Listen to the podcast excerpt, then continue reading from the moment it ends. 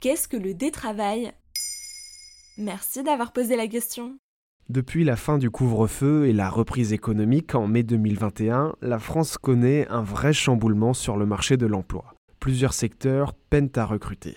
Les deux syndicats de l'hôtellerie-restauration, l'UMI et le GNI, estiment par exemple à plus de 200 000 le nombre d'emplois non pourvus dans le secteur.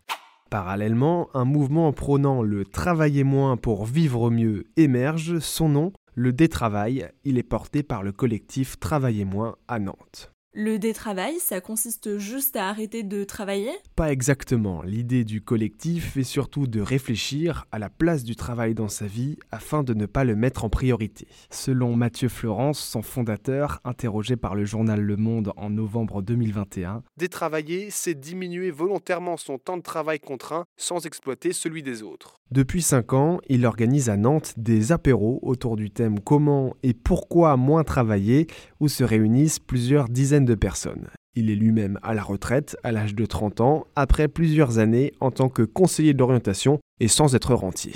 Quel profil ont les détravailleurs Tous les membres du collectif nantais sont ce qu'on peut appeler des privilégiés et ils en sont conscients. Ils sont souvent très diplômés, n'ont pas d'enfants et savent qu'en cas de nécessité, ils pourront revenir sur le marché du travail. Ils sont également pour la plupart fils ou filles de cadres et ne veulent pas reproduire le modèle de leurs parents qu'ils ont vu trop travailler lorsqu'ils étaient enfants.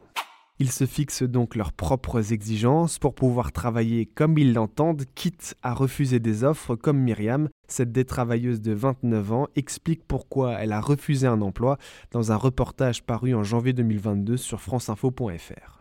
J'ai reçu une offre d'emploi. En plus, on est venu me chercher, donc ça fait plaisir. Je me suis permise d'expliquer que j'avais plutôt envie de tendre vers un 80% et ils m'ont dit ça ne sera pas possible. J'ai réfléchi et j'ai dit moi tout me plaît mais c'est 80% ou rien.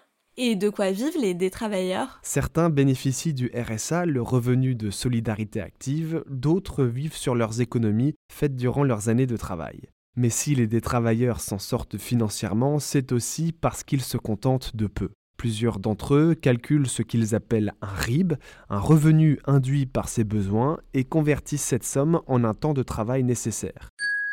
Un des membres a par exemple arrêté ses études pour devenir vendeur dans une boulangerie 24 heures par semaine. Il se satisfait de 875 euros net mensuels selon l'article du Monde. Les détravailleurs partagent en fait la même vision d'une société en quête de décroissance. Pour eux, moins travailler, c'est aussi moins consommer et donc préserver les ressources de notre planète. Voilà ce qu'est le détravail.